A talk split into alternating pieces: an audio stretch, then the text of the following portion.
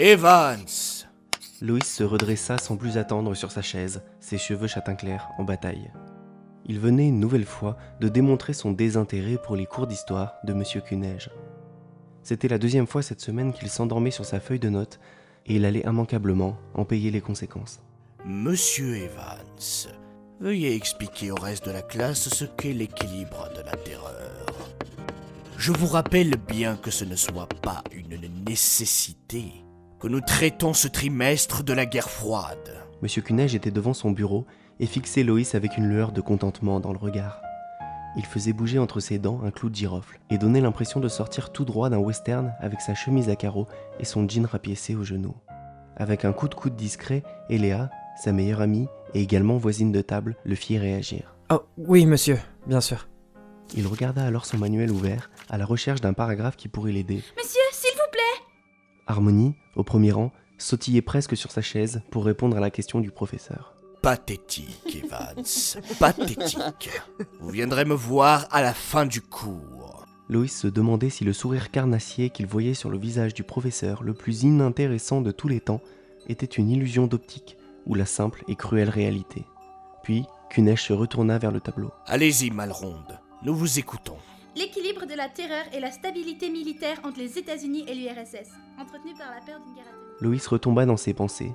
Harmonie Malron et son cerveau sorti tout droit d'une encyclopédie avaient l'art de le mettre de mauvaise humeur.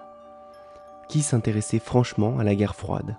Louis Evans, élève médiocre de terminale, aucune chance. Le reste du cours fut interminable. Le prof avait toujours un œil rivé sur lui. Quand la sonnerie retentit enfin, Loïs rangea lentement ses affaires dans son sac et traîna les pieds jusqu'au bureau pour recevoir les habituelles remontrances. Je souhaite rencontrer votre père, monsieur Evans. Nous allons au-devant d'une catastrophe. Si vous ne vous ressaisissez pas, vos notes sont pitoyables et votre attitude dans mon cours est irrecevable. Il finit par lever les yeux vers lui en lui tendant une enveloppe dans laquelle il avait mis la lettre. Je vous souhaite une bonne fin de journée. Vous êtes collé deux heures, mercredi après-midi. Sans même réfléchir, Loïs prit l'enveloppe et remercia même le prof pour la sanction. Il prit la porte, la tête ailleurs, et marcha vers la sortie du lycée, réalisant petit à petit qu'il allait avoir des ennuis en rentrant à la maison. Eléa l'attendait devant le bus, le sourire au coin des lèvres.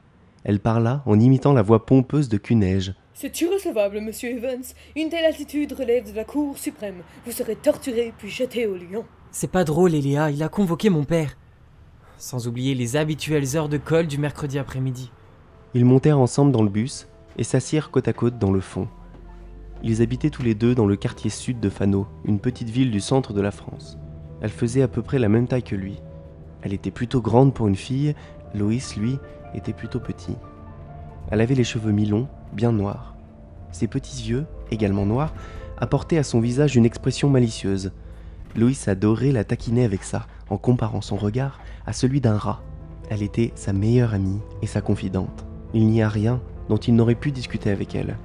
Il aimait sa simplicité, sa gentillesse et son humour électrique. Comment ton père va-t-il le prendre, Loïs Je sais pas. Mais c'est certain qu'il va pas être content. Loïs regardait dans le vide, ses yeux bleu-gris mystérieux, illuminés par le soleil à travers la vitre. Tu sais comment il est. Depuis que maman est partie, c'est comme si plus rien ne pouvait le faire sourire. Elle avait été là quand Marie Evans était tombée gravement malade. Elle avait fait tout ce qu'elle pouvait pour soutenir Loïs. Il avait 15 ans quand elle décéda après de nombreuses chimiothérapies. Il avait été très courageux. Elle l'admirait toujours pour ça.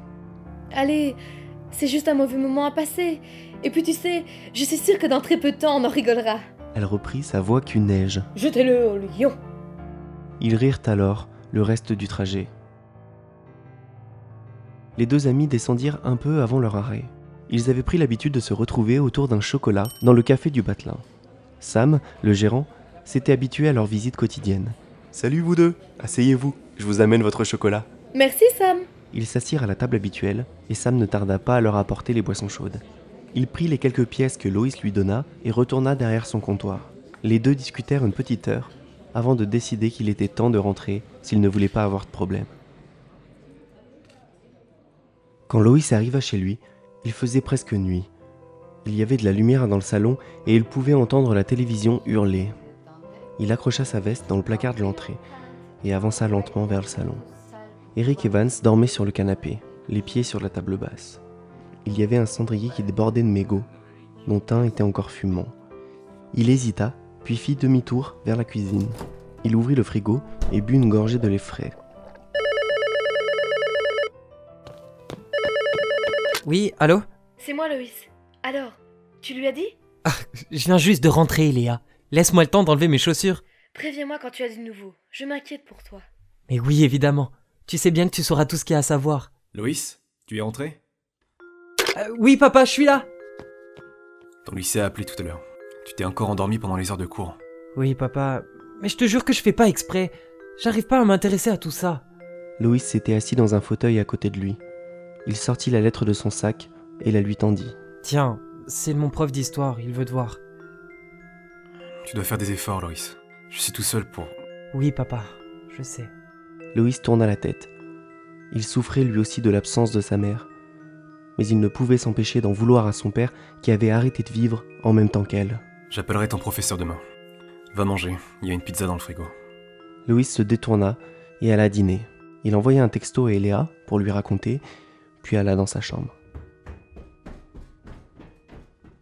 Elle était mal rangée, comme d'habitude. Très peu de décoration, un cadre avec une photo de famille au mur, et sur la table de chevet, juste une photo de sa mère, souriante.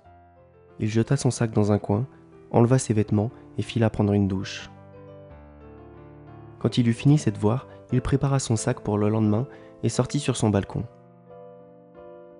Il monta sur le toit, grâce à l'échelle qu'il avait installée, puis il se coucha sur le point le plus haut de la maison, contemplant les étoiles à l'infini.